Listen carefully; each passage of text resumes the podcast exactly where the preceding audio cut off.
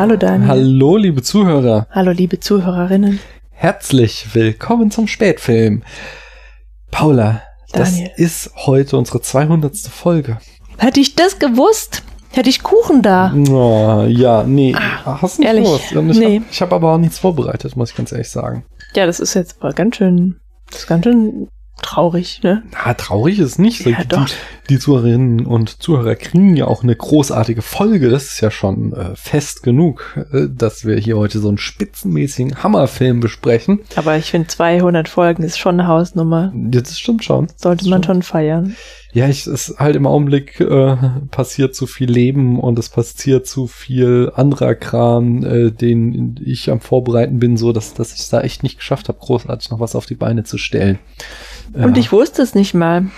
Dann lass mal diese Folge ausfallen, bis wir bereit sind für die 200. Nee, das machen andere Podcasts, aber das bringt meinen inneren Ordnungszwang durcheinander, wenn ich nicht regelmäßig durchnummeriere. Aber es gibt voll viele, die dann sagen, so, okay, wir machen jetzt gleich Folge 201 und machen Folge 200 dann später.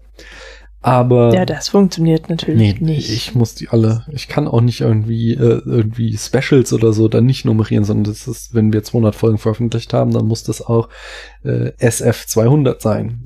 Okay, dann feiern wir in einer der folgenden Folgen, dass wir die 200. Folge gehabt haben. Okay, ich würde sagen, ansonsten machen wir die 250. ein großes Fest, weil das ist ja dann die Vierteltausend. Ja, was könnte genau das gleiche passieren? Oder jetzt? beides meinst du? Wir feiern die 200. nach Ja, und das ist doch auch schön. Feiern wir die 200. Folge nach und dann feiern wir wieder die 250. vielleicht. Aber, genau, ich wollte nämlich eigentlich auch einen äh, Spätfilm-Test bei Teste dich machen, aber Mhm. äh, da hat mir auch die Zeit gefehlt. Stattdessen habe ich einen geilen anderen ähm, Test bei Teste dich gefunden, der mit der heutigen Folge zusammenhängt. mhm. Nämlich die Frage lautet, ähm, oder das Quiz lautet, magst du Züge? Und es kommt Mhm. von Johanna. Erste Frage. Ja, ich mag Züge. Warte, warte, warte. Die Frage lautet tatsächlich, magst du Züge? Aber die Antwortmöglichkeiten sind, ja, ich mag diese sehr gerne. Zweite Anmöglich Antwortmöglichkeit, Zug-Emoji. Dritte Antwortmöglichkeit, bist du blöd? Ich mag Züge sehr gerne. Wie oft fährst du mit dem Zug? Das möchte ich Ihnen nicht so gerne sagen. Warum fragst du das? Oder Ur-Emoji. Äh, wa warum fragst du das? Nee, Uhr, das, die Uhr. Groß oder klein? Groß, Schrägstrich klein. Äh, was meinst du? Schräger Smiley, äh, sch- schräger Grinse-Smiley. Hoch runter Pfeil Smiley. Bitte? Die Frage lautet groß oder klein. Die Antwortmöglichkeiten sind groß, Schrägstrich klein. Zweite Antwortmöglichkeit. Was meinst du? Und dann dieser Smiley, der so schief grinst. Oder äh, ein ähm, Pfeil hoch und ein Pfeil runter. Paula guckt mich an wie ein Bahnhof. Ah, dufte. Was möchtest du denn antworten? Groß, Schrägstrich, klein. Gut.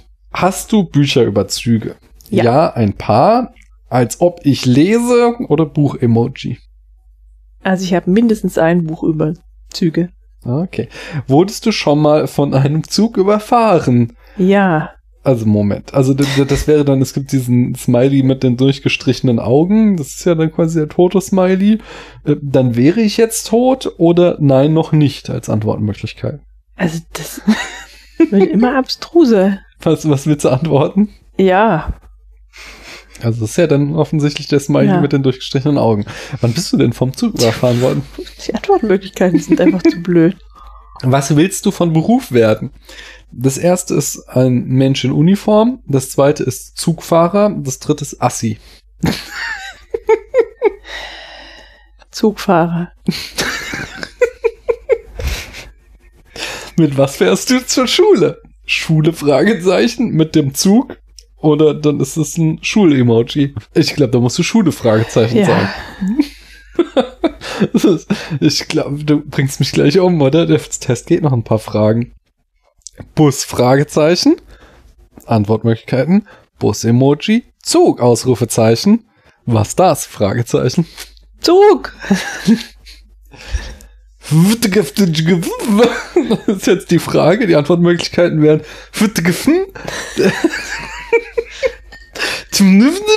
oder Ich nehme C, das klingt russisch. Da gibt's auch gleich nochmal die Frage.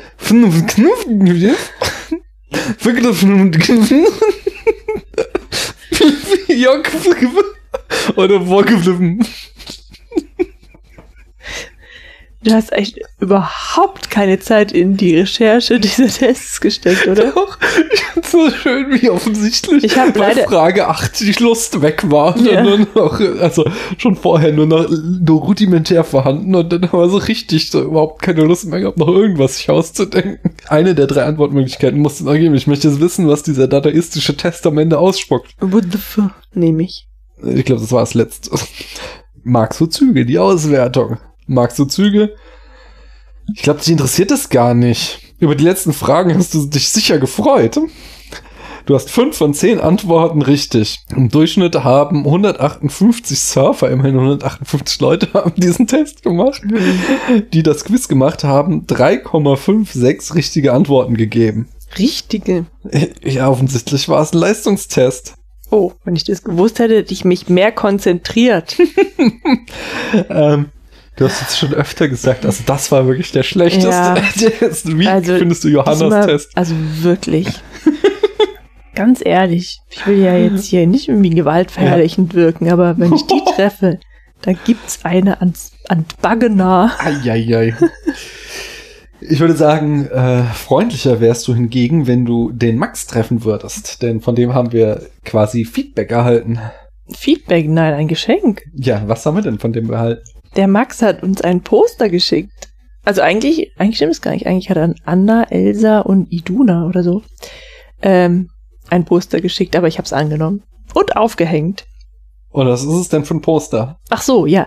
Es ist ein Filmplakat für, für Frozen 2. Ja, super geil. Vielen Dank, Max. Du hast hier in dem Haushalt äh, gleich mehrere Leute sehr glücklich gemacht. Ja, und es, die Wohnung ist auch viel schöner. Mhm, ein tolles Plakat. Wir gehen Nein, also ich finde es wirklich beeindruckend, dass jemand einfach so, so nett ist, dass er anderen Leuten einfach nur eine Freude machen möchte. Ja? So, lieber Max, mir ist das Herz aufgegangen. wirklich sehr, sehr schön. Danke, danke, danke. Wir gehen am Sonntag in den Film. Außer Paula. Warum denn? Kommen wir doch lieber zu den Charts. Und zwar landete Pans Labyrinth auf Platz 6 und damit der erste Film in diesem Jahr, der in die Top 10 eingestiegen ist. Ach, ehrlich. Ja. So miese Filme angeschaut. bisher. Nö, wir haben ja Top 20, hatten wir zum Beispiel ein paar Alice Guy-Filme, aber in die Top 10 kommt man mittlerweile halt echt schwer rein. Genauso schwer, wie die Frage aus dem Berufsfragebogen zu beantworten ist, Mhm. welche Rolle würdest du gerne spielen? Sorry, geht's um einen bestimmten Charakter oder so? Nur einen bestimmten Charakter. Stell dir vor, Ah ja. ein Film würde geremaked. Dann wäre ich gern, Entschuldigung. Dann wäre ich gerne Ray. Uh, Mhm. verstehe, verstehe. Ich würde entweder, also ne, am liebsten würde ich wirklich Commander Riker in Star Trek Next Generation spielen. Ich glaube, ich könnte sehr gut Rikern. mhm. Ich könnte exzellent auf Stühle steigen. Ich Mhm. würde mit Vollbart so gut aussehen. Also man müsste ihn mir ankleben, weil mein Bartwuchs ist ungefähr auf dem Niveau eines Dreijährigen. Na, also bitte. Okay, Fünfjährigen. Aber äh, nichtdestotrotz, ich glaube, ich könnte heldenhaft den Bauch einziehen. Mhm. Ich könnte. Das war doch Kirk. Es stimmt. Aber Riker ist auch nicht ganz so schlank, wie er gerne wäre in den späteren Staffeln, sage ich mal. Mach dich nicht über ihn lustig. Nein, mache ich nicht. Ist ein großer Fan. Und? Auf jeden Fall. Äh, genau, also das auf jeden Fall. Wenn es mit Riker nichts würde, dann würde ich äh, Gilderoy Lockhart aus Harry Potter spielen. Ich glaube, da hätte ich auch ein gewisses Talent zu. Ungefähr genauso begabt für Magie bin ich zumindest. Wir haben eine andere Frage zu klären. Nämlich, was macht eigentlich Shia? Ich habe keine Ahnung, sag's mir. Shia LaBeouf war in einer Talkshow, und zwar der Talkshow Ellen von Ellen DeGeneres oder wie sie auch immer ausgesprochen wird. So eine Talkshow, ich glaube im Tagesprogramm im äh, USA. Jedenfalls hat Alan herausgefunden, dass er da neulich dieses Interview mit diesen super scharfen Chilis gemacht hat Mhm. und hat ihm dann äh, vor die Wahl gestellt, wenn er eine Ghost Pepper in ihrer Show ist, das ist wohl die schärfste Chili-Schote der Welt, dann ähm, bekommt er, ich glaube, 10.000 Dollar für irgendeinen wohltätigen Zweck, den, den er sich aussuchen darf. Und das hat er natürlich gemacht. Und dann hat sie direkt im Anschluss wieder Fragen gestellt, äh, die er dann beantworten musste. Und da kam wieder so einiges raus über Shia LaBeouf. Zum Beispiel hat er erzählt, dass sein erster Celebrity Crush äh, Natalie Portman war. Mhm. Ja, ja. Also jetzt bei, hat er sie getroffen oder? Nee, ich glaube eher so, So wie bei uns, Genau, wir als wir Fernseher- Kinder also- waren und äh, Leon der Profi gesehen haben, er ist ja auch in unserem Alter etwa, dann äh, fanden wir alle Natalie Portman gut, oder? Du hast Leon nie gesehen, so wichtig. okay. Äh, oder dann eben bei den Star Wars Prequels. Da fand ich sie nicht gut. Ich fand sie schon in Leon ziemlich gut. Anyway, außerdem hat er Angst vor Spinnen. Das kennst du doch gut. Äh, also jetzt an ihm kann ich das nicht. Aber an mir ja. Auf die Frage, wer äh, sein bester Filmkuss war, antwortete er Dakota Johnson, jetzt im äh, kürzlich erschienenen, nicht Honeyboy, sondern dem anderen äh, The Peanut Butter Falcon, der auch noch nicht in Deutschland erschienen ist. Aber auf die Frage darauf, äh, die nächste Frage, ob er schon mal gelogen habe, ähm, sagte er ja eben. Also vielleicht war sie es doch nicht. Dann Das hat sagt er ja gut gemacht. ja, nicht wahr? Mhm. Ähm, dann sagte er, Sport mag er nicht, ähm, aber so, so Sport im Fernsehen gucken meinte er damit. Äh, das findet er doof. Mhm. Und sein liebstes eigenes Körperteil sind seine Handgelenke. Aha. Außerdem, ähm, jetzt unabhängig von dieser Talkshow, war er ja, hatten wir schon beim letzten Mal erwähnt, hat er bei den Hollywood Film Awards den Film für den äh, Shootingstar im Drehbuchschreiben bekommen. Und bei seiner Dankesrede hat er übrigens dem Polizisten gedankt, der ihn 2017 festgenommen hat, den er da so rassistisch beleidigt hat, weil er sagte, dass diese Festnahme quasi sein Leben verändert habe. Und das war so der Wake-up-Call, um äh, wieder auf die äh, richtige Spur im Leben zu kommen. Mhm. Außerdem ähm, ist bekannt geworden, dass auch schon sein nächstes Filmprojekt starten wird. Und zwar Schon wieder. wird äh, Vanessa Kirby, die aus äh, The Crown bekannt ist, der Star, ähm, oder, oder die spielt da, äh, wie heißt sie, Princess Anne oder die Schwester der Queen auf jeden Fall, ich weiß nicht mehr genau, wie sie hieß. Und äh, mit der zusammen wird er im Film Pieces of a Woman spielen. Aha. Also sie wird da die Lead, die Hauptrolle sein und er äh, ihr männlicher Gegenpart. Hast du noch irgendwas dazu zu sagen? Äh, natürlich nicht. also doch, sicher. Ich bin schon sehr gespannt. Dann lass uns doch mal anfangen, oder? Gute Idee. Was haben wir denn gesehen, Paula? The Great Train Robbery. Und wie fandst du den? Er hat viele Fragezeichen bei mir hinterlassen. Ich habe ihn nicht verstanden. Es ist schon ein komplexes Werk. Ich meine, Ich- auch von ja. dieser epischen Länge. Ja, gerade weil er ja so kurz ist, ist er so dicht. Hm. Nein, also ich wollte ihn heute nochmal anschauen und ich habe aber nur zwei Minuten 20 Sekunden geschafft, weil dann war wieder irgendwas. Auch gerade die erste Szene, ich verstehe auch wirklich am allerwenigsten. Das wirklich ein großes Rätsel alles.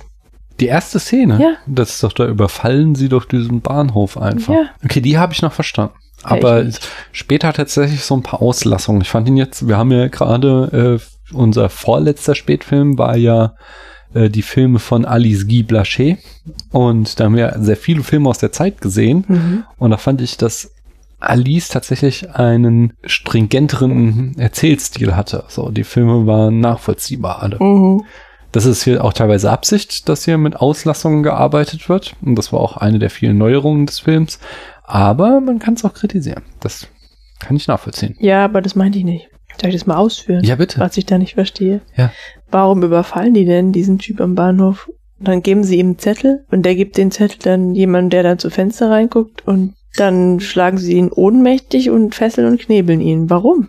Ich glaube, der ist der Telegraph. Den überfallen sie, damit er nicht Bescheid sagen kann, dass der Zug überfallen wird. Und was geben sie ihm da für einen Zettel? Das weiß ich nicht mehr, was das mit dem Zettel war. Also das mit Das ist mir gar nicht aufgefallen. Doch, das ist ganz gut. Das habe ich, das habe ich ja heute doch zum zweiten Mal nochmal gesehen. Also ich weiß nicht, was sie Vielleicht haben dem sie wollen. auf dem Zettel geschrieben, wer sie sind. Dass sie ja, das werden wir ja gleich kommen, für wen diese Banditen stehen. Ja, äh, vielleicht, ja, also sehr undurchsichtig. Und dann ähm, fesseln sie diesen Bahnhofsvorsteher oder Telegrafisten. Und es braucht so lange. Die machen das so ganz in aller Ruhe, fesseln die den mal so. Hm, Ja, aber das ist mh, tatsächlich halt also dieses andere Pacing aus der Zeit. Ja, aber sonst mein- bewegen die sich auch ganz hektisch. Beim Weglaufen finde ich das besonders schön. Aber okay, in die Details können wir tatsächlich gleich nochmal einsteigen. Ich denke, ich weiß nicht, ob wir da irgendwas klären können. Aber bevor wir das machen, lass uns doch nochmal die Eckdaten besprechen. Und wie besteuern wir heute? Aber ich krieg's nicht richtig Mhm. eingestellt.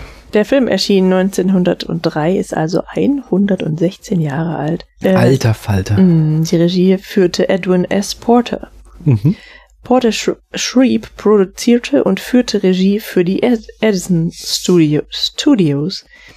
Wir werden später noch mehr über ihn erfahren. Er hat über 300 Filme gemacht und die bekanntesten nach The Great Train Robbery sind Faust and Margaret von 1900, Habe ich nicht gesehen. ich auch nicht. What Happened on 23rd Street, New York City, Den habe ich gesehen. ich nicht, von 1901. Die Geschichte mit Marilyn Monroe mit dem Rock. Weißt du? Die berühmte, wie ihr Rock so hochgeweht wird und sie muss ihn runterhalten. Das hat's aus dem Film. Komm, Also ich weiß nicht, ob sie den Film kannte, aber in dem Film kommt es schon vor. das gibt's doch nicht. Ja, das zu der Zeit. Da geht's auch wieder um Zug, ne? Wie? Naja, sie steht doch auf so einem komischen U-Bahn-Schacht. Ja, okay, okay, aber das ist jetzt da nicht, sondern man sieht einfach so eine Straßenszene und plötzlich wird einer Frau der Rock hochgeweht und sie muss ihn so runterhalten. Ähm, Uncle Josh at the Mo also at the Moving Picture Show von 1902, The Gay Shoe Clerk Mhm. von 1903. Habe ich eine sehr schöne Letterbox-Rezension gelesen. Der Film, okay, der Film ist über 100 Jahre alt, aber dieser Schuhclerk war nicht gay enough, Wieso nicht? weil er Traurig. Nee, gay, ist- also gay ist ja schwul, aber die ursprüngliche Wortbedeutung, die der Film dann noch hat, das war eher so komisch oder so oder oder Nee, das ist doch fröhlich. oder fröhlich. Jedenfalls, er, er knutscht eine Frau und deswegen fand ich das ganz lustig. Not gay enough. Ja, man hat das nicht richtig verstehen. Ich weiß, aber ich find's trotzdem lustig. Not, not enough. Also dann Life of an American Fireman. Es gilt so als Vorarbeit zu The Great Train Robbery, habe ich gesehen, konnte die Vorarbeit nicht so richtig nachvollziehen. Also aber auch schon ein großartiges Werk. Vielleicht mehr so handwerklich. Ja, ja, also dass er so Konzepte aufgegriffen hat, die filmischer Natur, die er dann in The Great Train Robbery wieder zur Anwendung brachte. Also Life of an American Fireman ist auch von 1903, genauso wie Electrocuting an Elephant. Ja, habe ich auch gesehen, voll der skandalöse Film. Riecht nach Tierquälerei. Ja, ist es auch unglaublich. Es, und ich glaube, es gibt auch eine, irgendeiner der Geschichtspodcasts, die ich höre, hat auch schon mal eine Folge dazu gemacht. Ich, gl- möglicherweise war es Zeitzeichen, vielleicht war es aber auch The Dollop. Es geht um einen Elefanten, der in Coney Island, diesem, ähm, diesem Erlebnispark da bei New York, gearbeitet hat. Ähm, also entweder war der dann eine Attraktion oder er hat da irgendwie beim Aufbau geholfen. Jedenfalls hatte dieser Elefant, der aber auch nachweislich von äh, seinen Haltern misshandelt wurde, irgendwie seinen Wärter getötet. Und daraufhin wurde der Elefant zum Tode verurteilt. Ah, ich glaube, es war Zeitzeichen. Die hat nämlich mal eine Folge von Tieren, die Prozesse gegen Tiere. Und äh, dann wurde er tatsächlich zum Tode durch den elektrischen Stuhl verurteilt. Und Porter hat das gefilmt und man sieht dann halt eben, wie dieser Elefant hingerichtet wird. Ziemlich widerlich. Das Und- hast du gesehen. Das habe ich mir tatsächlich angeguckt als Zeitdokument. Skandalöses Werk, ekelhaft. Scheiße, dass er das gemacht hat.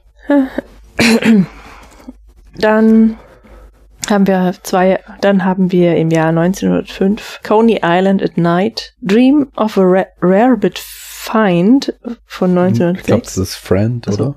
Und ich weiß nicht, wahrscheinlich ein Tippfehler von mir. Bin Dann. Friend, Dream of a Rare, Rarebite, Fed, Rarebite Friend von 1906. The Teddy Bears von 1907. Den habe ich gesehen, das ist auch ein richtig weirder Scheiß. Ja, Es muss man gesehen haben, also das ist wirklich so ein durchgeknallter Film. Das ist so eine pervertierte Version von Aschenputtel. Irgendwie so, so ein Mädchen bricht in so ein Haus ein, wo Bären, anthropomorphe Bären leben und dann macht sie halt so dieses vom Tellerchen essen im Bettchen schlafen, aber dann klaut sie den Bären, den Teddybären und rennt weg und die anthropomorphen Bären verfolgen sie. Dann kommt ein Jäger und erschießt die Bären, Bärenmama und Bärenpapa nimmt das Bärenjunge irgendwie gefangen. Also es ist alles vollkommen weird. Und Mhm. äh, irgendwie habe ich noch gelesen, es soll irgendwie eine Satire auf äh, Theodore Roosevelt, auf, nachdem Mhm. ja der Teddybär benannt ist, sein. Ich, aber ich habe es nicht verstanden. Das war echt vollkommen crazy shit. Last but not least aus dem Jahre 1908 Rescued from an Eagle's Nest. Mhm. Kommen wir, glaube ich, auch später nochmal zu. Die Kamera führte ebenso Edwin S. Porter gemeinsam mit Blair Smith. In der Besetzung haben wir als ein erschossener Bandit, also als Bandit, der später erschossen wird, Max Aronson. Mhm. Dann haben wir, war der, war der auch noch Zugpassagier und Tänzer? Ja, ja, also Ach so. sie haben, viele haben da mehrere Rollen gespielt. Ah, okay. Dann hat AC Abadi oder, oder Abadi, ach, was weiß ich, wie man das ausspricht, hat den Sheriff gespielt und Justice, sagt man das? Justus. Man, Ich kann diesen Namen nicht aussprechen. Man- Als Fans von Justus Jonas sagen wir Justus die Barnes. Und wen hat der gespielt? den Anführer der Banditen. Ah, ja. Der Film hatte ein äußerst geringes Budget von nur 150 US-Dollar. Inflationsbereinigt wären das jetzt ungefähr 4221 US-Dollar. Was immer noch verdammt niedrig wäre für einen Mhm. Film. Und tja, das war wohl der erste Western der Filmgeschichte. Ja. Ich versuche mal die Handlung in fünf Sätzen zusammenzufassen. Ich glaube, ich krieg's sogar hin. Banditen überfallen ein Telegrafenbüro, um dann einen Zug zu überfallen. Sie rennen weg, werden von einer Posse gejagt, am Ende erstellt und erschossen. Und dann haben wir eine Szene losgelöst von der Handlung, in dem nochmal der Chef der Banditen äh, die vierte Wand durchbricht und auf uns Zuschauer schießt. Hm, ja. Oh, Ja. war, glaube ich, jetzt sogar weniger als fünf Sätze, da ich das immer und und und gesagt habe. Kommen wir ähm, mal zur Person Edwin S. Porter, dem Regisseur. Denn insgesamt gibt es relativ wenig, dadurch, dass der Film so alt ist, zu, zur Produktionsgeschichte. Deswegen haben wir mehr so Infos rund um den Film. Das S in Edwin S. Porter steht für Stanton und er wurde am 21. April 1870 geboren. Er war einer der bekanntesten Filmpioniere. Sein Geburtsname war eigentlich Edward. Er ließ ihn später aber in Edwin Stanton ändern. So hieß Lincolns Kr- Kriegsminister. Als Hommage quasi. Als der Film 1896 nach Amerika kam, also der Film an sich, ja, Mhm. begann auch Porters Karriere. Er begann in der Branche als Filmvorführer. Porter wurde reisender Filmvorführer für Kuhn und Websters Projector Scope in der Karibik und Südamerika. Später bereiste er als Filmvorführer auch Kanada und die USA. 1898 wurde er in New York im Eden Museum ähm, Filmvorführer. Es war eine Art Wachsfigurenkabinett und Amüsementhalle, in dem er Filmvorführer wurde. Und die waren ein Lizenznehmer von der Edison Manufacturing Company. 1899 fing er dann an, direkt für Edison zu arbeiten. Er war bald zuständig für den kompletten Produktionsprozess von der Kameraführung über Regie bis zur Montage. So wurde er zu einem der einflussreichsten Filmemacher der USA. Durch seine Erfahrung als Filmvorführer hatte er ein gutes Gespür dafür, was das Publikum sehen will, und es gelang ihm einige Hits zu produzieren, von denen der größte mit Sicherheit der große Eisenbahnraub war. 1908 hatte äh, D.W. Griffith, der olle Rassist, berühmte Regisseur von Birth of a Nation und Intolerance und Mitbegründer von United Artists, sein Debüt als Schauspieler in einer von Porters Filme, nämlich Rescued from an Eagle's Nest. Ab 1905 kamen die Nickelodeons auf.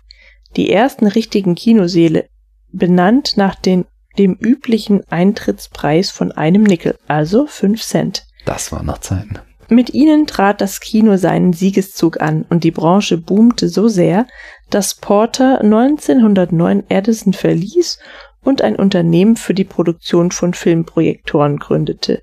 Simplex Motion Picture Projectors. In den Jahren 1910 und 1911 versuchte Edwin Porter auch zwei verschiedene Studios an den Start zu bringen. Doch die Unternehmungen scheiterten so, dass er 1912 wieder als Regisseur anheuerte, diesmal bei der Famous Players Film Company. Dies war eines der ersten amerikanischen Studios, das sich auf Filme in Spielfilmlänge spezialisiert hatte. 1915 drehte er mit Niagara Fälle einen der ersten 3D-Filme.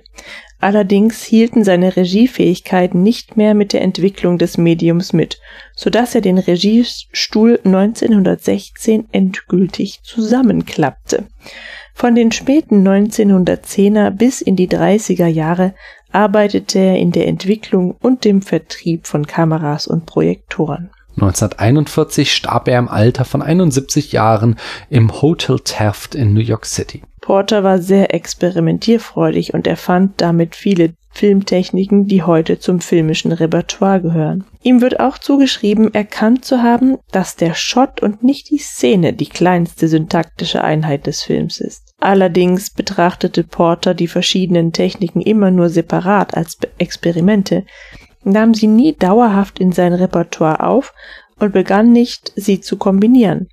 So bereitete er zwar zukünftigen Regisseuren den Weg, aber entwickelte nie selbst einen eigenen Stil mit distinkter Filmsprache. Auch protestierte er in späteren Jahren nie, wenn andere Regisseure seine Techniken wiederentdeckten und sie als ihre eigenen Erfindungen beanspruchten. Er war ein bescheidener, ruhiger und zurückhaltender Mann, der sich im Rampenlicht unwohl fühlte. Ihm sagte stets der Umgang mit der Filmtechnik mehr zu als der mit Menschen. Das kann ich verstehen. Kommen wir nun zur Produktion von The Great Train Robbery. Der große Bahnüberfall gilt nicht bloß als der erste Western der Filmgeschichte. Er ist auch das, das früheste Beispiel dafür, dass ein Film lose auf historischen Ereignissen basiert. Inspiriert wurde er durch einen Zugüberfall durch Butch Cassidys Bande The Wild Band.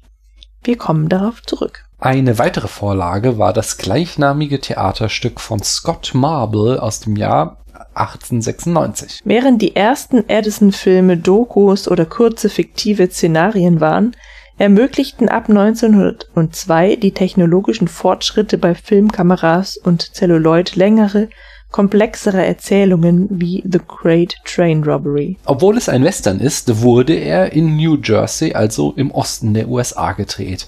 Wir hatten in unserer Folge zu Alice Guy Blaché ja schon erfahren, dass dies damals das Zentrum der amerikanischen Filmindustrie war. Der Film hatte einen damals ungewöhnlich großen Cast von rund 50 Schauspielern. Die saßen alle in dem Zug, wie wir festgestellt mhm. haben.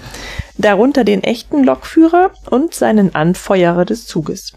Der Lokführer war Tom London, der im Anschluss an diesen Film ein erfolgreicher Western-Darsteller wurde, der in über 600 Filmen und Serienfolgen mitspielen sollte. Obwohl in Schwarz-Weiß aufgenommen, wurden einzelne Elemente handkoloriert, zum Beispiel die Explosionen oder, oder farbige Kleider. Hast nicht du farbige in der, Kleider gesehen? Nicht in der Version, die wir gesehen mhm. haben, aber ähm, warum kommen wir auch später noch dazu. Der Mythos Butch Cassidy. Genau, wie wir eben erfuhren, basiert der Film auf Butch Cassidys Bahnüberfall und das ist nicht der einzige Western, sondern noch mehrere, aber dazu kommen wir jetzt. Butch Cassidy wurde 1866 unter seinem bürgerlichen Namen Robert Leroy Parker in Beaver, Utah geboren. Er wuchs im landwirtschaftlich geprägten Utah auf und arbeitete selbst als Farmer. Um 1880 geriet er das erste Mal mit dem Gesetz in Konflikt. Da war er also 14. Er war nach Hay Springs gereist, um dort Klamotten zu kaufen. Doch als er ankam, war der Laden geschlossen. Butch sprach daraufhin ein, stahl Jeans und etwas Kuchen, hinterließ aber einen Zettel, dass er die Waren bei seinem nächsten Besuch in der, La in der Stadt bezahlen werde. Der Ladenbesitzer erhob Anklage, aber Cassidy wurde von einer Jury freigesprochen. Seine Eltern verloren ihre Farm, was Robert Leroy Parker wohl auf die schiefe Bahn brachte. Denn er bewunderte einen örtlichen Ranger namens Mike Cassidy, der zu seinem Besitz mit fragwürdigen Methoden gekommen war. Interessant, ja. Mhm. Etwa 1884 nahm er den Namen Butch Cassidy an und verdingte sich als Viehdieb. Zu Beginn seiner Gangsterkarriere sah er sich wohl als eine Art Robin Hood an, der große Rancher bestahl, die den kleinen Leuten, wie zum Beispiel auch seine Eltern, das Leben schwer machten, indem sie sie aus dem Geschäft drängten. 1889 überfiel Cassidy zusammen mit Kompagnons die San Miguel Valley Bank in Telluride, Colorado. Er erbeutete 24.000 Dollar, das sind inflationsbereinigt über 670.000 Dollar heute. Ich verstehe wirklich nicht, also wir werden ja gleich hören, wie viele Überfälle der gemacht hat. Der muss schweinereich gewesen sein. Warum der nicht echt früher aufgehört hat, verstehe ich wirklich nicht. Das Geld würde sogar für ein Leben in Frankfurt ausreichen. Ja, aber das muss wirklich nur noch der Adrenalinkick irgendwann gewesen sein. Hm. 19, nein, 1894 wurde er geschnappt und wegen Pferdediebstahls zu zwei Jahren Knast verurteilt. Als er 1896 aus dem Gefängnis kam, war er aber mitnichten sozialisiert. Er sollte erst richtig loslegen und gründete den berühmten Wild Bunch, eine Outlaw-Bande, die bald sehr berühmt wurde. Neben Butch war das berühmteste Mitglied von The Wild Bunch Harry Long Longabaugh, der als The Sundance Kid bekannt wurde. Bis 1901 raubte die Bande über ein Dutzend Banken und Züge aus. Das finde ich ja schon witzig, dass die echt so alberne Namen hatten. Ne? Der Überfall, der wahrscheinlich Inspiration für The Great Train Robbery war, war ein Zugüberfall von 1899 in der Nähe von Wilcox, Wyoming. Dieser Überfall endete in einer großen Verfolgungsjagd und brachte der Gang viel Bekanntheit in den USA ein. Ebenfalls 1899 bat Butch Cassidy den Governor von Utah um Amnestie. Der Governor Heber Wells verhandelte mit der Union Pacific Railroad darüber, ob sie die Anklage fallen lassen würden. Der Vorstandsvorsitzende des Unternehmens erklärte sich sogar zu einem Treffen mit Cassidy bereit, um über die Bedingungen zu verhandeln. Doch bevor dieses zustande kommen konnte, überfiel The White Bunch schon wieder einen Zug im Jahr 1900 in der Nähe von Tipton, Wyoming und machte damit jede Chance auf Amnestie zunichte. Die Katze lässt das Mausen nicht. 1901 wurde die Luft für die Bande im Westen schließlich dünn, sodass Cassidy und Sundance Kid über New York nach Argentinien flohen. Sie kauften eine Ranch in Argentinien und setzten sich zur Ruhe. Vorerst. Zwei englischsprachige Banditen überfielen schließlich 1905 eine Bank an der Magellanstraße und flohen nach Patagonien. Der Überfall wird Butch und Sundance zugeschrieben, die in der Folge auch ihre Ranch verkauften und sich nach Chile absetzten. Ende des Jahres überfielen sie eine weitere Bank im Westen Argentiniens und flohen über die Anden erneut nach Chile. 1906 nahm Butch Cassidy unter dem Namen James Santiago Maxwell einen ehrlichen Job als Wachtmann in einer Zinnmine in Bolivien an, während Sundance Kid seine Lebensgefährtin nach San Francisco brachte, weil die keine Lust mehr hatte, ständig auf der Flucht zu sein. Doch Sundance kehrte zurück und arbeitete zusammen mit Butch für die Mine. 1907 kauften sie sich erneut eine Ranch in Bolivien und setzten sich zur Ruhe vorübergehend. Ende 1908 wurde ein Kurier überfallen, der die Gehälter für eine Silbermine im Süden Boliviens dabei hatte. Ausgeraubt wurde er von zwei maskierten amerikanischen Banditen. Der Verdacht fiel schnell auf Cassidy und Kit. Drei Tage später wurden sie mit einem Maultier gesichtet, das ein Brandzeichen der besagten Mine trug. Die Behörden wurden informiert und eine Posse aus drei Kavalleristen dem Sheriff, dem örtlichen Bürgermeister und einige seiner Beamten umstellten das Haus, in dem Sundance und Butch sich aufhielten. Die Räuber eröffneten das Feuer und töteten mehrere ihrer Verfolger.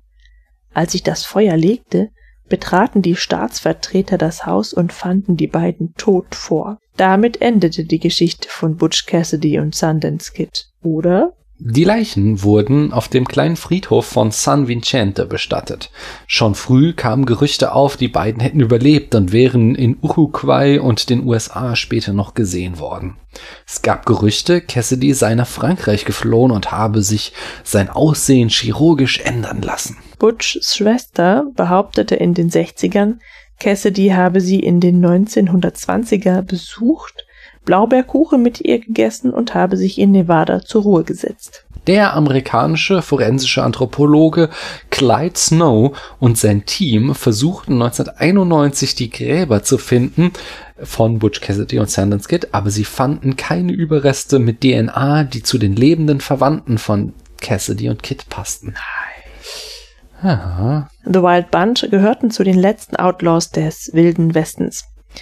Dadurch erwarben sie schon zu Lebzeiten große Berühmtheit, die auch nach ihrem Tod durch zahlreiche popkulturelle Werke weitergetragen wurden. Es gibt mindestens 14 Filme, die auf ihrem Leben basieren. Die berühmtesten sind Butch Cassidy and the Sundance Kid von 1969 und The Wild Bunch ebenfalls von 1969. Ja, das war's zur Produktion und zur Hintergrundgeschichte und so weiter. Jetzt kommen wir natürlich zur unglaublich tiefschürfenden Analyse dieses Films, nämlich zur ersten Szene, die uns ja schon Schwierigkeiten bereitet hat. Ja, dir ja nicht, wie du sagst. Aber du hast ja auch tatsächlich Ja, also- eine Erklärung. Ich habe nur den Zettel nicht gesehen, den könnte ich mir dann auch nicht erklären, aber der Rest erscheint mir schon relativ klar. Also ne, besonders, ähm, also wir haben einen Effekt schon in dieser ersten Szene, der heraussticht. Mhm. Welcher war das? Ja, da, dass man durch das Fenster ein anderes Bild sieht. Das ist zwar ein stillstehendes Bild. Nein, Nee, stimmt ja gar nicht. Also Quatsch, man sieht den Film genau. einfahren und dann ähm, dort warten. Mhm. Und die Leute gucken da die ganze Zeit, wo ich dachte, gucken die durch das Fenster, Ja. sehen die, was da los Haben ist? die sich bewegt? ja, ja, ja okay. doch, doch, man hat es eindeutig gesehen. Ich habe gehört, das wäre eine Doppelbelichtung gewesen. Ähm, wenn das der Fall ist, dann finde ich das ganz schön krass, weil es ja nicht mal irgendwie ähm, ein Split-Frame war, sondern quasi ein Mhm. Frame in Frame, dadurch, dass es im Fenster war. Ich hätte erwartet, dass es eher mit so einer Rückprojektion geschehen ist, dass es ähm, da halt eine Leinwand stand, auf dem die das Bild projiziert haben hinter dem Fenster. Ja. Hm. Aber, wie gesagt, äh, laut den Texten, die ich gelesen habe, war das eine Do- Doppelbelichtung. Na gut. Ähm, aber was anderes ist halt, dass diese Szene noch relativ, also außer diesem Effekt, ähm, aber auch Doppelbelichtungen waren jetzt irgendwie nicht nichts Außergewöhnliches 1903, aber diese erste Szene ist eigentlich noch relativ konventionell für den damaligen Stand der Technik. Ähm, Das heißt, das ist schon so ganz clever einführt, weil wir haben hier ein Studio-Setting eindeutig und mehr oder weniger nachvollziehbar, was da passiert. Und dann im Anschluss äh, fängt halt der Film an, richtig revolutionär zu werden. Sind dir denn da Sachen aufgefallen? So, was er Besonderes macht? Was du dir vorstellen kannst, was 1903 irgendwie ein großes Ding war, warum der Film so berühmt geworden ist heute. Also eigentlich hauptsächlich der bewegte Hintergrund. Ja. Äh, wann? Naja, also jetzt in der ersten Szene, Mhm. was ja Also die Doppelbelichtung, ja. Ähm, und dann, als sie halt auf dem Zug drauf sitzen, die Banditen, Mhm. dann hat man das nochmal im Zug drin, in diesem Waggon mit den, mit den, was ich, mit dem Geld oder Gold oder was da, was sie da rauben. Genau, da ist so ein Typ, Da der ist die Tür bewacht. offen Ja. und da haben wir halt auch die, die Landschaft vorbeisausen. Mhm. Nee, ja, oh, was auch krass war. In der Szene auf dem Zug mhm. schmeißt der, also der eine Bandit haut, also tötet den Anfeuerer mit einem Stein oder so und Mhm. schmeißt ihn dann runter vom Zugdach. Ja, Das war auch ein, das war auch ein Trick. genau. Weil erst war es noch ein Mensch und dann war es später eine Puppe. Mhm. Also äh, besonders an dem Film ist zum Beispiel, äh, das kam da jetzt auch schon heraus, die unglaublich hohe Anzahl von verschiedenen Szenen und verschiedenen Drehorten damit. So, das kennen wir auch zum Beispiel, wenn wir jetzt die Filme von Alice Guy vergleichen. Die ähm, hatte, da gab es nicht so einen schnellen Wechsel von Szenen. Da gab es in den Kurzfilmen gab es irgendwie wenige Szenen, die aufeinander folgten, aber nicht so wie hier, wo wirklich ähm, teilweise zwischen zwei Einstellungen ein Szenenwechsel schon wieder stattfand. Ah, da möchte ich, da möchte ich äh, dich aber korrigieren. Wir hatten bei zwei Filmen mindestens hatten wir ständige Szenenwechsel, aber die ähm, Akteure in den Szenen waren immer die gleichen. Also bei äh, Madame Adisonville, Mhm. da, da spazieren die doch immer weiter und treffen andere Leute, ne? Dieses, also dieses Ehepaar spaziert immer weiter und kommt schon ganz schön rum, aber sie sind halt immer im Vordergrund. Oder auch bei, ähm, na, was ist denn das? Dieser Männer-Frauen-Film, ich weiß nicht mehr, wie der hieß. Äh, ja. Da sind wir auch immer wieder an anderen Orten, aber da sind, ich meine auch immer die gleichen beiden Hauptpersonen zu sehen. Und das hast du halt bei dem Zugüberfall hier nicht. Da, da siehst du halt die einen Leute das eine machen und die anderen Leute das andere. Das ist das nächste. Also erstmal, beide Filme sind später. Beide Filme sind Ende der äh, Nullerjahre des 19, äh, 20. Jahrhunderts. Also jetzt die Alice äh, Genau, äh, Madame A. Desenvie mhm. und äh, Les Consequences de Feminisme war die andere oder so. Ah. Äh, die Konsequenzen des Feminismus. Äh, das heißt, die Filme waren ihrerseits wahrscheinlich durch The Great Train Robbery beeinflusst, der einfach ein sensationeller Erfolg war. Das war der erste Blockbuster, kommen wir gleich noch zu. Aber was du dann eben sagtest mit ähm, dass die, diese Film halt streng sequenziell erzählt wurde, also eine Szene folgt auf die andere, mhm. während hier eben, was wir eben schon in der Produktion sagten, äh, Porter eben versteht, dass nicht die Szene so die kleinste syntaktische Einheit ist, sondern der Shot und er tatsächlich mhm. äh, teilweise Kameraeinstellungen hat und äh, dann passiert was Neues und wir sehen eine andere Kameraeinstellung.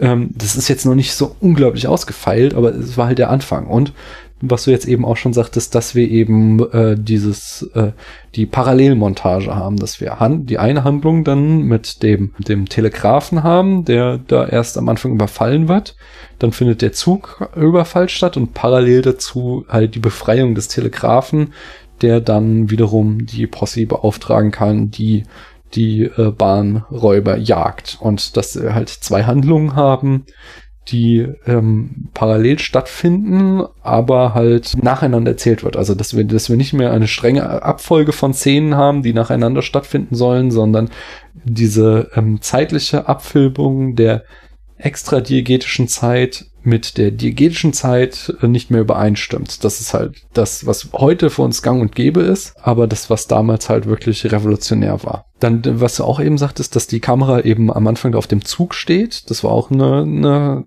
sensationelle Neuigkeit, was es damals noch nicht gegeben hat.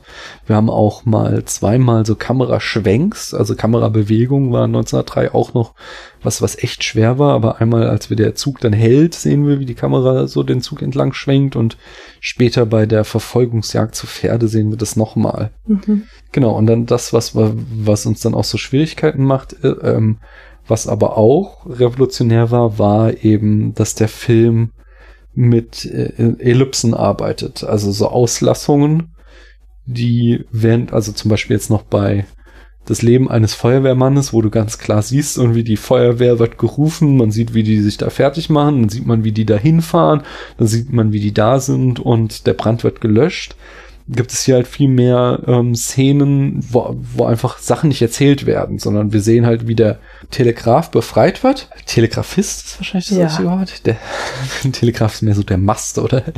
Wie nee, der, das ist der Telegrafenmast. das ist der Apparat. Jedenfalls der Telegrafist wird befreit. Das und der Telegraph ist das Zeichen, dass man über die Entfernung senden ah, kann. Okay. Der Typ wird befreit und wir sehen dann aber keine Szene, wie der irgendwie da die Posse beauftragt, sondern als nächstes sehen wir dann eben schon, wie die Banditen jagen, die da gerade eben noch im Saloon gefeiert haben. Und äh, das heißt, dass da, was auch heutzutage wieder ein ganz gängiges Mittel ist im Film, dass halt einfach nicht jede kleine Pups miterzählt wird, sondern dass von den Zuschauern und Zuschauerinnen erwartet wird, dass sie sich ihren Teil denken ähm, das halt hier in dem Film auch gemacht wurde und das halt was äh, sensationell Neues war, was es bis dahin noch nicht gegeben hat und er damit wieder so ein, ein neues Element ähm, in, in der äh, Filmsprache entwickelt hat, genau wie die Durchbrechung der vierten Wand, nämlich am Ende dieser berühmte Schuss ins Publikum hinein. Ich hatte aber große Schwierigkeiten, da diese Zuordnung zu treffen, weil ich die Banditen nicht wiedererkannt habe. Also ich habe immer bei diesen Szenenwechseln war ich ähm, doch sehr unsicher hm. und wusste nicht, wer da zu sehen war. Ja so macht es natürlich Sinn, wenn wir, wenn das jetzt also tatsächlich die ganze Zeit die, die gleichen Banditen gewesen sind. Dessen konntest du dich natürlich nicht sicher nee, sein, als du den Film zum ersten Mal gesehen ich hast. Ich habe es wirklich nicht gecheckt irgendwie. Ich ja. habe es auch nicht mitgekriegt, dass die vom Tanzen plötzlich weggerannt sind. Also im Nachhinein dachte ich, ja, da war doch was, aber irgendwie war der Film, hatte der doch zu große Lücken da drin oder hat dann doch zu schnell geschnitten. Mhm. Ich glaube tatsächlich, dass auch ähm, das halt wieder dann wieder dann doch sehr große andere Konventionen gewohnt sind und dadurch der Film schon sehr fremd auf uns wirkt. Ja. Äh, aber das andere ist halt eben diese Nickelodeons, wo halt die Filme ja quasi auf Dauerrotation liefen, besonders wenn sie so Schlager waren wie der große Eisenbahnraupen. Das heißt, dass du vielleicht einmal in die Woche, in der Woche ins Kino gegangen bist und diesen Film dann immer wieder gesehen hast und dann halt so die verschiedenen Details dieses Films äh, mit der Zeit auch entdecken konntest.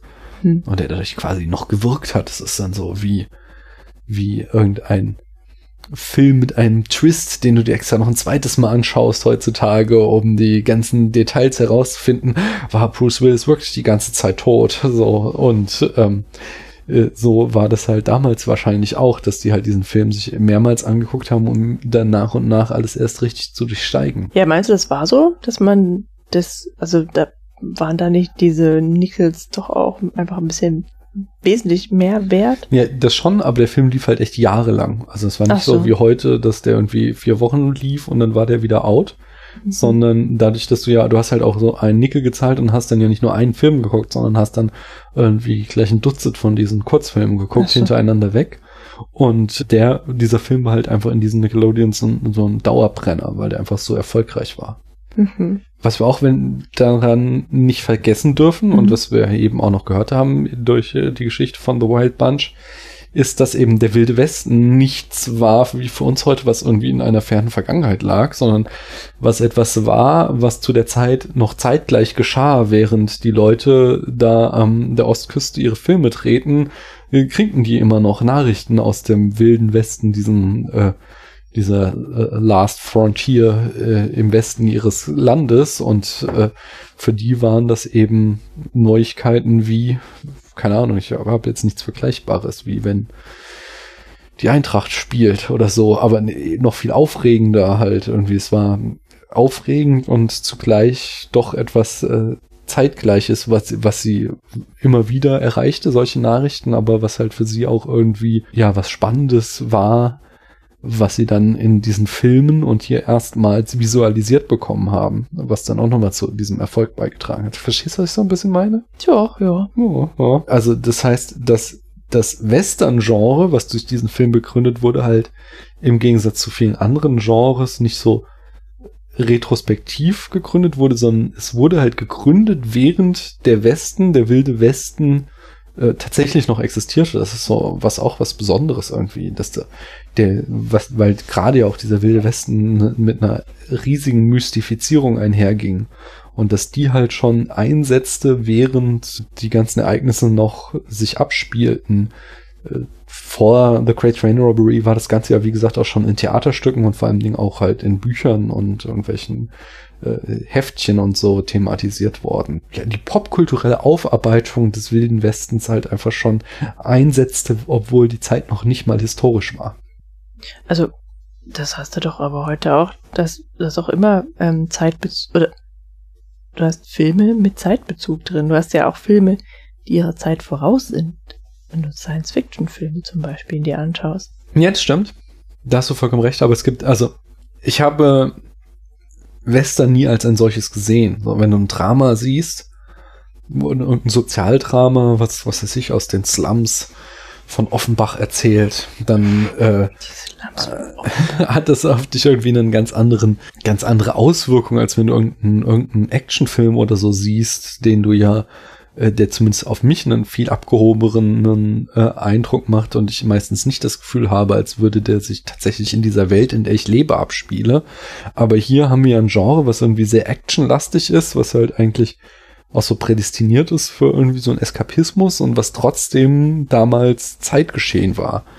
Äh, das finde ich so das Besondere daran. Ich glaube, da ist nochmal ein Unterschied, so weil es eben Genre-Kino war. Und sicher hast du recht, dass es auch heute Genre-Kino gibt, was einen aktuellen Zeitbezug hat, aber ich glaube, das ist nicht unbedingt die Regel, sondern dass es auch ähm, viele Genres gibt, die eben losgelöst sind von den tatsächlichen Ereignissen, die in der Welt stattfinden. Also, das glaube ich nicht. Ich glaube, also ich glaube, dass die meisten Filme in, in einen aktuellen Zeitbezug haben oder halt unser Leben darstellen oder wie es sein könnte. Aber es sind natürlich dann keine eigenen Genres. Du- also außer der Science Fiction, aber das ist ja dann Ja, auch die- nicht das heute, Genau. sondern das, die, die Zukunft, die mögliche. Es hat natürlich auf der Metaebene dann, wenn es gutes Science Fiction ist, auf der Metaebene einen Bezug zu heute, aber äh, es ist nicht wirklich eine Abbildung. Mhm. Es ist mehr eine Metaphorik für heute und nicht eine, eine wirkliche Repräsentation Mhm. dessen, was da geschehen soll. Wichtig ist auch, dass der Film eben mit dieser Grundstruktur auch schon so die Grundstruktur von vielen Western gelegt hat, mit diesem, der Überfall findet statt, dann die Verfolgung und dann kommt es zum Showdown. Das ist so eine, natürlich hier noch sehr basale, aber trotzdem eine Plotstruktur, die sich in sehr, sehr vielen Western und davon ausgehend auch in sehr vielen Actionfilmen halt weitergetragen hat, bis in unsere Gegenwart hinein. Du hast es auch schon selbst gesagt während des Guckens, dass der Film ja durchaus seine Spitzen an Brutalität hat, nicht Mhm. wahr? Es gibt halt in dem Film auch noch mehrere Morde. Also wir haben einmal diesen, der, wie du schon eindringlich schilderst, äh, der, wie der Anfeuerer äh, äußerst brutal ermordet wird ähm, und vom Zug geworfen. Dann haben wir, wie der Typ, der das Geld im Zug bewacht, äh, erschossen wird und sehr theatralisch Oh ja. hinfällt. Mhm. Und dann werden nochmal alle Passagiere rausgetrieben, um Pulp Fiction-mäßig ihnen noch ihr Kleingeld wegzunehmen. Äh, und einer meint dann auch die Flucht zu ergreifen und der wird dann auch nochmal erschossen. Das sind für unsere heutigen Sehgewohnheiten natürlich auch irgendwie alles Pillepalle. Aber für die damalige Zeit war das halt eben auch ein enormer Grad an Gewalt, den äh, das damalige Publikum so noch nicht gesehen hatte unbedingt. Und der wiederum auch einen, eine Tür aufmachte zu einer Action-Erzählung, die bis heute fortgeschrieben wird. Also Kino war schon immer irgendwie sensationsgetrieben, dass die Leute da was zu sehen bekommen haben, äh, was sie so nicht kannten und deswegen ins Kino gegangen sind. Aber dass eben inszenierte Gewalt einer dieser Triebfedern sein könnte, war 1903 eben auch noch was Neues, was hier erstmalig gezeigt wurde, zumindest auch in so einem Realitätsgrad. Mhm. Du Mhm. guckst skeptisch? Nö, ich lasse das auf mich wirken. Ich glaube, damit haben wir inhaltlich alles gesagt, was es über die elf Minuten, die der Film dauert, zu sagen gibt.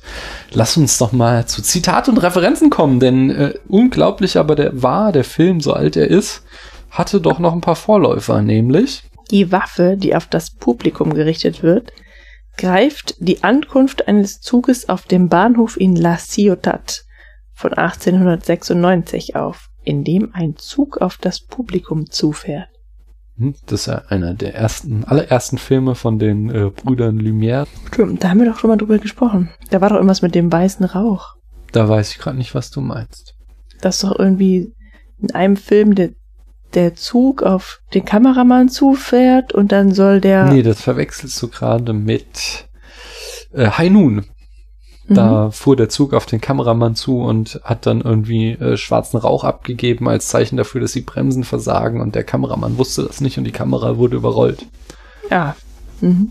In äh, Ankunft eines Zuges äh, in La Ciotat, da ist es viel simpler, dass einfach nur ein Zug auf die Kamera zufährt, aber dieses, dass der Zug halt auf das Publikum zukommt, das ist halt Mhm. dieses gleiche Moment, was sie da aufgegriffen haben. Ja, wir sagten außerdem schon, dass Life of an American Fireman aus dem Jahr 1903 von Porter als Vorarbeit zu The Great Train, Robbery gilt. Der, A Daring Daylight Burglary von 1903 ist wohl ein paar Monate vor The Great Train Robbery erschienen und zeigte in der ersten Szene bereits einen Crosscut. Mhm, Also auch schon eine Pa- Parallelmontage. Allerdings ist es da nicht, äh, es wirkt nicht so beabsichtigt, sage ich mal, wie Mhm. in The Great Train Robbery, sondern mehr so als, ach, ich hab da mal eine lustige Idee.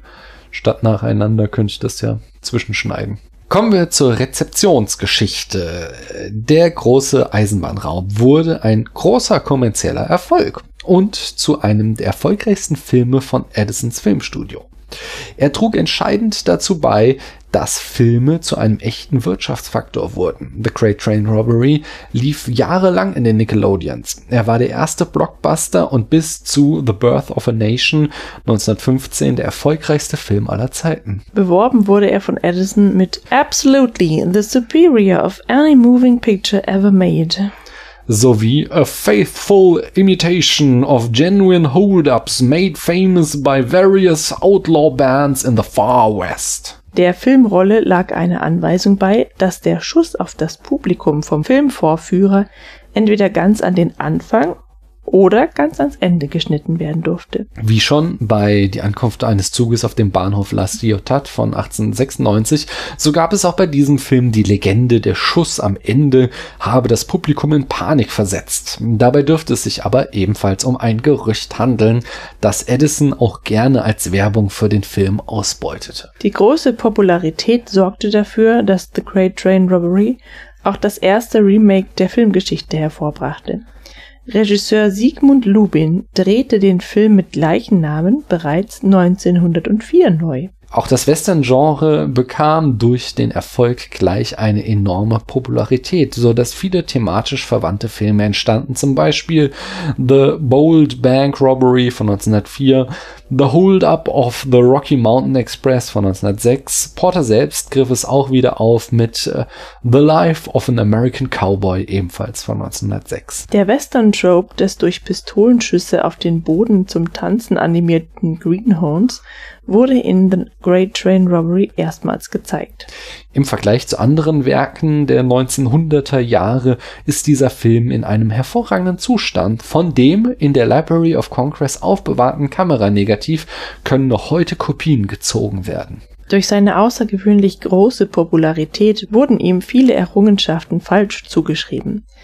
Es wurde später oft behauptet, es wäre der erste Spielfilm gewesen, oder der erste amerikanische Spielfilm, der erste Film, der Außenaufnahmen zeige und der erste, der eine Nahaufnahme enthalte.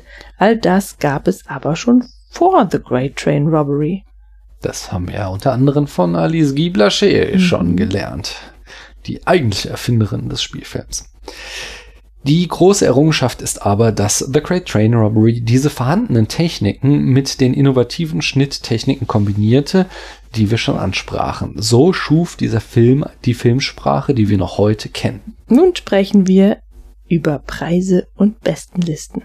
Der Film hält die 100% bei Rotten Tomatoes. 1990 wurde der große Eisenbahnraub in den USA in das National Film Registry der Library of Congress aufgenommen. Und selbstverständlich steht der Film auch in 1001 Movies You Must See Before You Die von Steven Schneider. Zitate und Referenzen. Edwin S. Porter drehte selbst eine Parodie seines größten Hits, The Little Train Robbery von 1905, in dem Kinder einen Minizug überfallen und Puppen und Süßigkeiten stehlen. The Wild Bunch 1969, der ja ebenfalls von Butch Cassidys Bande handelt, zitiert The Great Train Robbery bildlich, indem er beim Zugüberfall die gleiche Kamerasperspektive wählt. In Django Unchained, wir hatten es damals auch berichtet, aus dem Jahr 1912, wird auf einem Fahndungsplakat Edwin Porter wegen Zugüberfalls gesucht. Mhm. Am häufigsten wurde der Schuss in die Kamera zitiert, so von Hitchcock in Spellbound von 1945. Seit 1962 kommt er am Anfang von jedem James Bond-Film in der Gun Barrel Sequence vor. In der deutschen Fernsehserie Western von Gestern 1978 bis 86 wurde die Aufnahme sowohl im Vorspann als auch im Abspann gezeigt. Martin Scorsese's Goodfellas aus dem Jahr 1990 endet ebenfalls mit dem Schuss in die Kamera. In American Gangster von 2007 kommt er in einer Post-Credit-Szene vor. Und in der letzten Folge der dritten Staffel von Breaking Bad aus dem Jahr 2010 schießt dann Jesse in die Kamera. Das war's. Bis auf die kleine Kleinigkeit, den Film noch einzustufen auf unserer Skala von 1 bis 100 Punkten. Ui, ui, ui. Ja, der kriegt, also. Ah, 59 Punkte. Ah, ich gebe ihm 65. Warum? Mhm. Wie kommst du zu deiner ist Note? Ja trotzdem wieder so ähnlich eigentlich, ne? Ja. Ähm, ja, so innovativ und alt er ja auch sein mag, also ich habe ihn einfach nicht verstanden, wie ich schon eingangs gesagt habe. Das ist ein bisschen schwierig. Ja. Ja, ich, ich also ich auf der Habenseite steht bei mir auch all die Errungenschaften, die er geliefert hat, Mhm. aber auf der Soll-Seite dann eben, dass ich ihn halt auch nicht so dolle finde. Er Also ich- hatte, Mhm. also gerade eben, da wir in letzter Zeit so viele so alte Filme geguckt haben, muss ich halt sagen, was Alice Gida gemacht hat, hat mich in der meisten Zeit mehr geflasht Ja. als das hier. Auf jeden Fall. Und äh, das hatte ich jetzt gar nicht erwähnt, aber ich finde tatsächlich, dass auch die zweite Hälfte sehr schwächelt. Hm. Wenn sie da die ganze Zeit mit ihren Pferden durch den Wald äh, galoppieren. Auch schon ab, ab dieser Party, die sie feiern, also Ich finde noch ganz süß, wie sie Hm. da weglaufen von dem Zug, das irgendwie, weil das so, so schnell läuft. Also es ist wahrscheinlich auch wieder irgendwie einfach durch die unterschiedliche Pro Projektorengeschwindigkeit von damals und heute, aber es Mhm. sieht irgendwie sehr putzig aus, wie diese vier Banditen da durchs Unterholz wackeln. Das, da hatte ich einfach meine Freude dran. ja, na gut. Aber ich gebe jetzt recht, dass die erste Hälfte des Films stärker ist als die zweite.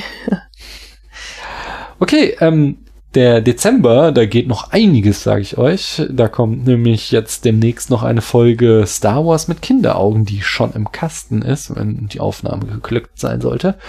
Und wir haben noch, wie gewöhnlich, unser großes Weihnachtsspecial kurz vor Weihnachten. Von daher wünschen wir euch einen schönen Advent und ihr hört viel und bald wieder von uns. Genau. Macht's gut. Tschüss. Ciao.